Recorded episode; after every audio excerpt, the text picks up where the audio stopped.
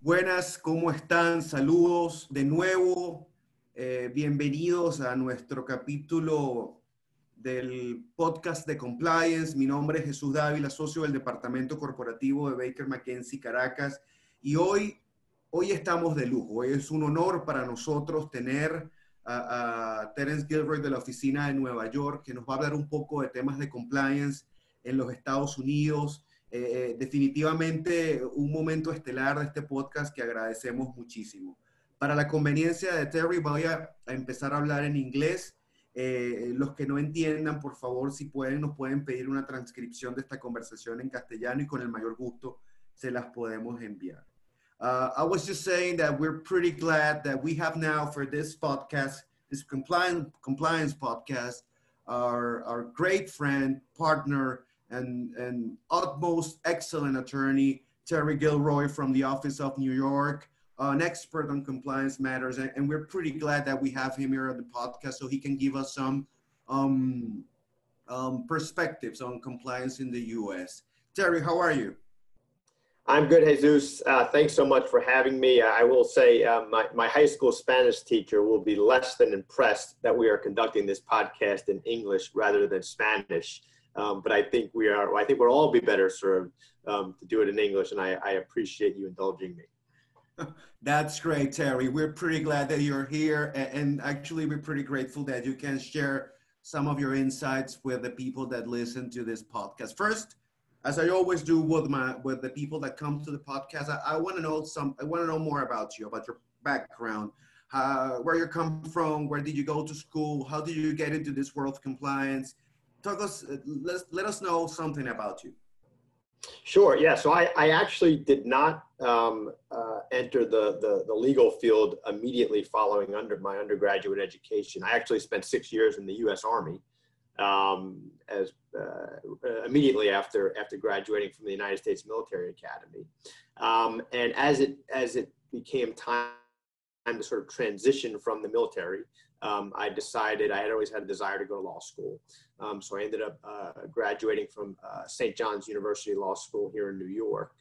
Um, and then immediately following graduation, um, took a job uh, as, a, as a litigation associate with Shearman and Sterling um, in their New York office.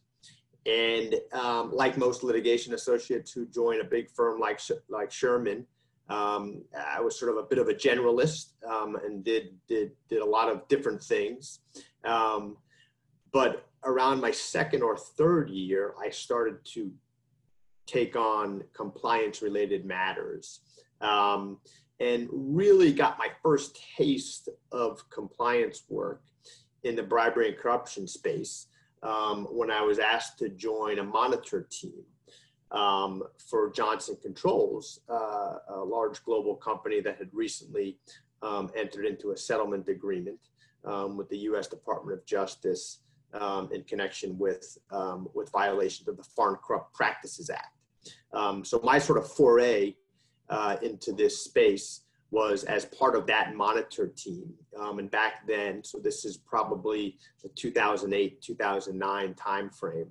Um, back then, monitors were uh, were very popular with with the government, um, and a lot of companies were dealing with monitor teams post settlement during a two or three year period.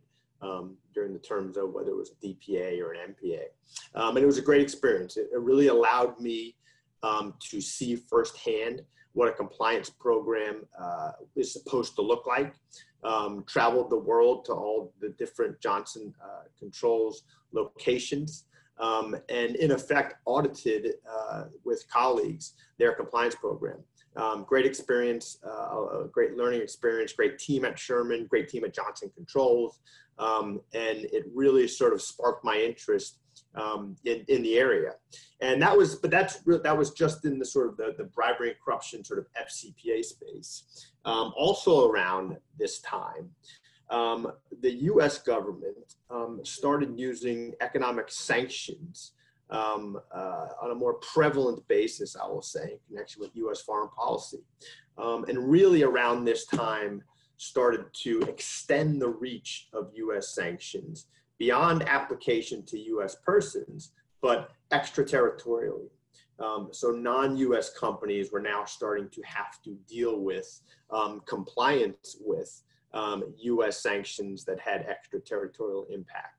Um, and a lot of Shearman's clients at that time were dealing with these issues. Um, and I started working on the sanctions issues. And um, you know, really, really enjoyed it. Um, sanctions is a, is a, is a great area. It's a fascinating area because they are a foreign policy tool. Um, and they are re very relevant to the news of the day. Um, and uh, as, a, as a compliance lawyer, um, you are really allowing or helping clients respond um, to actions taken by governments, actions taken by regulatory authorities, um, in the case of sanctions, to drive uh, a foreign policy objective. And so, so, so, really at Shearman, it was, it was a bribery and corruption, it was a sanctions um, sort of uh, sort of focus um, with respect to my compliance practice. Um, and I guess around my seventh or eighth year, um, sort of got a cold call from a recruiter. Had no had no desire to leave Shearman and Sterling, um, but got a cold call from a recruiter and said, "Hey, Barclays uh, Bank um, just created a new position um, in the U.S. Um, uh, called the, the, the head of the America's Financial Crime Legal Function." Um, and in fact, the position was created based on a regulatory recommendation following the Barclays, the big Barclays sanction settlement um, back in uh, 2010. Um, and because I had a sanctions background when I was at Shearman, um, it, it, made sense for me to, for, you know, I, I turned out I was a good fit for the role. Um, as it turns out, financial crime really uh, is, is really three buckets of, of, of, of, um, of substantive areas, at least the way, the way I look at at it, and certainly the way we looked at it back at Barclays. Um, bribery and corruption, sanctions, and then also AML regulation. Um, and ironically, um, I didn't have a huge background in AML when I took the job. Um, did some AML work, of course, um, but really um, not the not the detailed work that I had done in the in the FCPA and sanction space. Um, and as it turned out, of course, you take a job as the head of the financial crime legal team at a bank. AML regulatory work is a huge part of the so was really able to dive in headfirst um, into um, the application of the Bank Secrecy Act and the technical application of the FinCEN, the Financial Crime Enforcement Network, which is the U.S. agency that enforces the U.S. AML regulatory structure.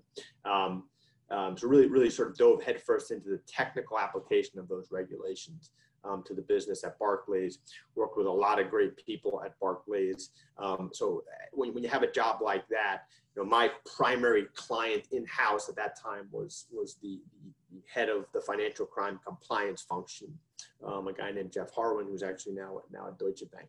Um, that was a great experience, great job. It was an, both an advisory and an investigatory role. Um, so I was advising the business again on compliance with statutes, compliance with regulations in those three areas, and corruption, sanctions, and AML, um, but also conducting investigations in those areas. So it was a bit of a dual-headed role, um, a lot of fun, a lot of good people. Um, about four years into that job, however, I did get the itch to go back to a law firm. Um, and, uh, and, and, and started sort of uh, talking to some folks and, and knew that if I was going to go back to a firm, I needed to go back to a firm. I wanted to go back to a firm um, that A, obviously was strong in the sort of compliance and investigations space, and B, and this was most important, had a global platform. Um, and, you know, obviously Baker McKenzie fits both of those bills. Um, so in early 2018, um, I joined Baker, as you said, as a partner um, in, the, uh, in the New York office. Um, one of the first things I did at Baker and Jesus, you may not remember this, um, but went down to our Sao Paulo office um, and did an investigations academy along with all of our partners, you partners from Colombia, Peru, uh, Venezuela, I'm sorry, um, Colombia, Peru, Brazil, um, Mexico, uh, and it was just, it was unbelievable. And I don't know if you remember when we did a client event where we just had lawyers from each of the countries talking about the, the compliance regulations and the bribery and corruption um, regimes that were uh, in place in some of the jurisdictions, on their way in other jurisdictions, and it was just fascinating. And I sort of looked around. And I said, you know what, this is I've come to the right place because this is exactly um, what I what I want to be doing um, with these types of people in sort of a global uh, environment. It's been great.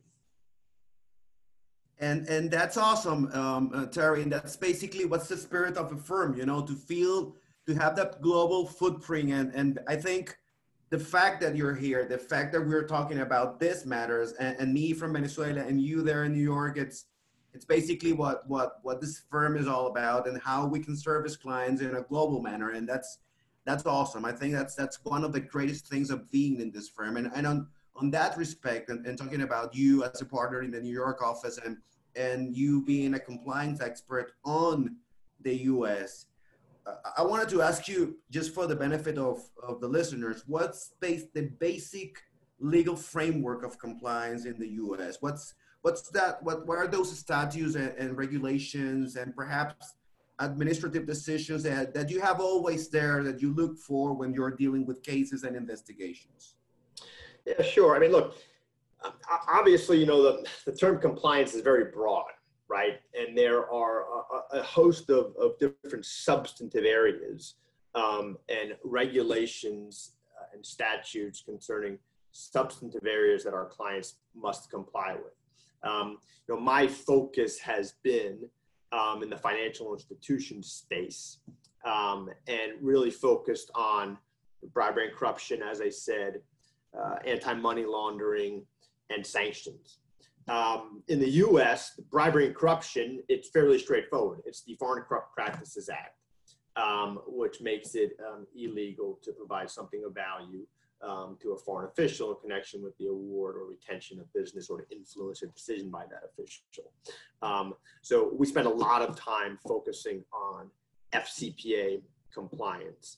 Um, obviously, as at a global firm like ours, we also spend time uh, talking to clients about UK Bribery Act compliance, compliance with the with the various um, uh, bribery and corruption statutes and regulations uh, in force in, in Latin America and other countries in Europe. Um, but in the U.S., it's the FCPA from a bribery and corruption.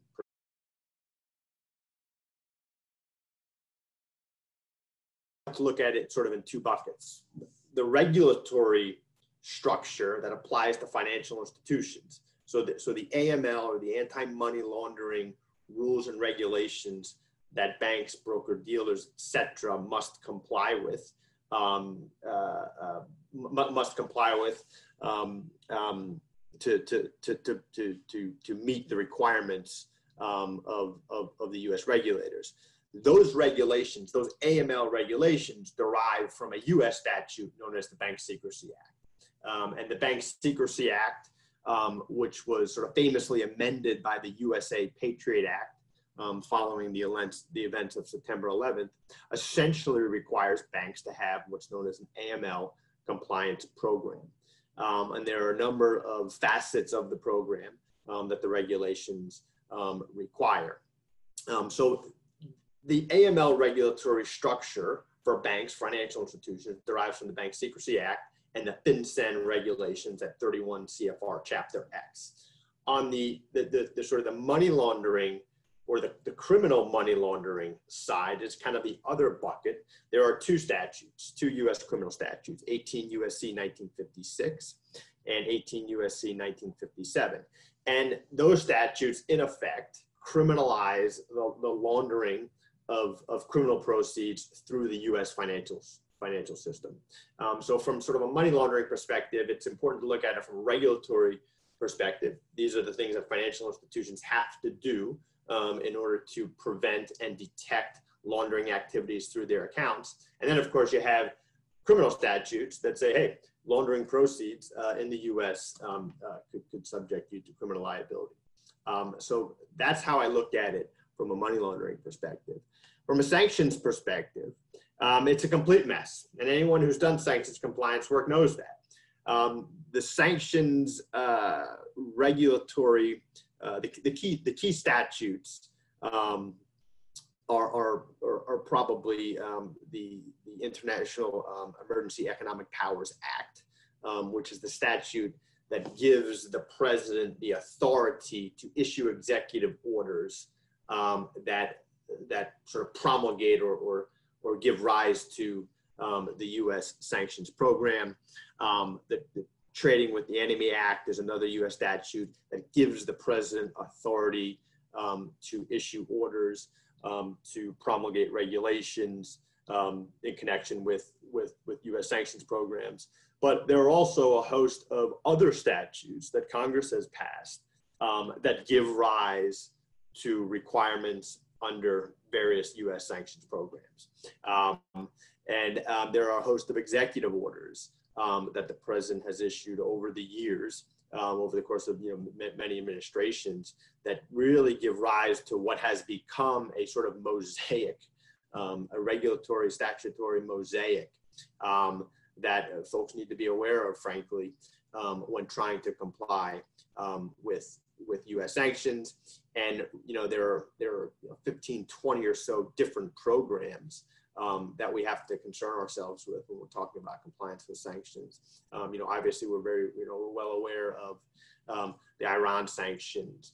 Uh, certainly folks in Venezuela are very aware of the, the, U.S. sanctions targeting Venezuela. We have sanctions programs target, targeting Russia. Each of these programs, um, in many cases, derive from a different statutory uh, authority. That's that's great. That's a great summary, Terry. And certainly, it, it seems to me that um, it's a very complex web of regulations and acts that you need to deal with. And certainly that will entail many challenges that, that, that will entail to understand the trends of the industry that will entail to have a, a I guess a holistic perception of how all of this uh, uh, regulatory uh, um, acts and, and, and, laws and, and the, the general framework actually interacts with clients. So in that regard, eh, um, I just wanted to ask you, uh, like, I guess for closing the podcast, what do you perceive as the challenges for compliance in the U.S. and certainly in the world? I guess that, that, that that's a, I guess that's a fair question. How how do you see this practice? What what will be those challenges that that clients and certainly us as attorneys will have to face in light of of the new realities of the world? So I think, look, I think certainly there's a challenge, there's an immediate challenge right now that has to do with the COVID environment that we're all operating in. Um, and that really um, is a resource challenge. Um, you know, a lot of the compliance functions, transaction monitoring, screening, certainly in the United States, are offshored to other jurisdictions. Um, at jurisdictions like like India, um, where um, uh, you know there's a there's a, an industry of compliance professionals in India right now um, that that service compliance functions um, for global organizations. And when those offices shut down, um, in some jurisdictions, as you well know, it's difficult to work from home. There are some, some, some employees may not have an internet connection, for instance. So a lot of the nuts and bolts compliance work that is being done in jurisdictions like, I just, I'll just use India as an example. Um, some of that work is no longer being done simply because the individuals who perform those critical functions are no longer able to sit sit at their desks. That is just sort of a very practical um, uh, challenge that I think a lot of organizations, in particular financial institutions, um, are facing. Um, and it slows down. It, it slows down processes, um, makes things difficult, more difficult for their customers, um, certainly difficult for for for the for the employees. Um, along with you know the other sort of COVID challenge is just the cost sensitivities. Um, it is a it is a, a, a, you know obviously we're we're in sort of we're in a, we're in a difficult economic um, circumstance at the moment, and that impacts resources that are allocated to the compliance function. And you know we've seen a host of clients um, who pre-COVID had sort of allocated resources to maybe add headcount to a compliance function to beef up a, a certain uh, portion of the of the compliance function, who unfortunately, um, as a result of a downturn um, uh, in, in, the economy, have sort of put those plans on hold. Um, so those are sort of just two two two challenges that that are right up in you know kind of right right in front of us right now that are that I think directly do um, uh, to, to the COVID 19 environment that we operate in. Um, but just sort of as a general matter, um, I think one of the big challenges is look, we live in a global um, economy. We have different, we, we, we have operations, business operations across various cultures, various business cultures. Um, and it's critical that a compliance program is global in nature. Um, and it is a challenge um, to ensure sort of consistency across the global program um, and instilling sort of a culture of compliance that kind of starts at the head office that may be in uh, a jurisdiction in Latin America and then permeates itself um, throughout the organization. That is difficult. Um, it's difficult to do simply because, again, it's it's you know you have a lot of moving parts. Um, you have different different cultures and different locations, um, but it's also difficult because you're trying to comply with different regulatory regimes within the jurisdictions that you operate in, um, and you need to you know you to, to do it on sort of an enterprise wide basis. You have to set a baseline, right? But then you have to allow for local variations to that baseline to ensure compliance with local law. Well, how do you manage those local variations? Managing the local variations has to be done centrally, right?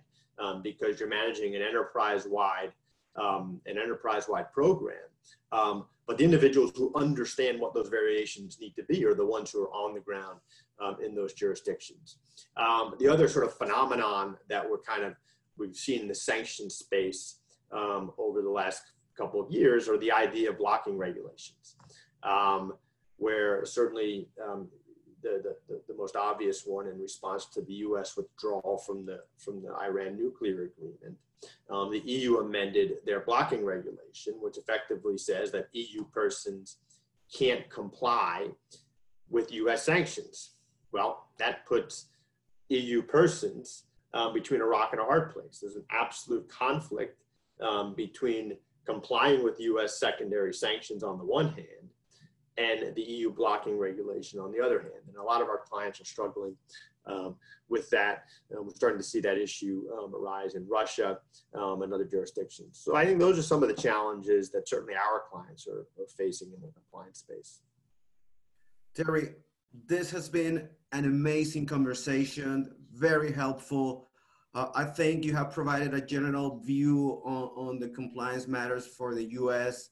I just want to thank you on my behalf and certainly on the behalf of the people that listen to us because uh, I think this has been great. We have we have touched upon all of the issues that we want to touch upon, and and I think this will be a podcast that many people will hear just to have a feeling, I guess, a flavor of what is of what is compliance. I I just want to say thank you to you. Thank you, Jesus. I really appreciate you having me. Um, let's uh, let's let's do it again, and and you stay well down in down in Caracas, my friend. Certainly. Apreciados, este ha sido el podcast de compliance de Baker y. No queda sino decirles gracias por haber escuchado esta charla de lujo que hemos tenido con Terry Gilroy. Mi nombre es Jesús Dávila y Espero tenerlos en una nueva oportunidad en nuestro podcast de compliance. Muchas gracias. Hasta luego.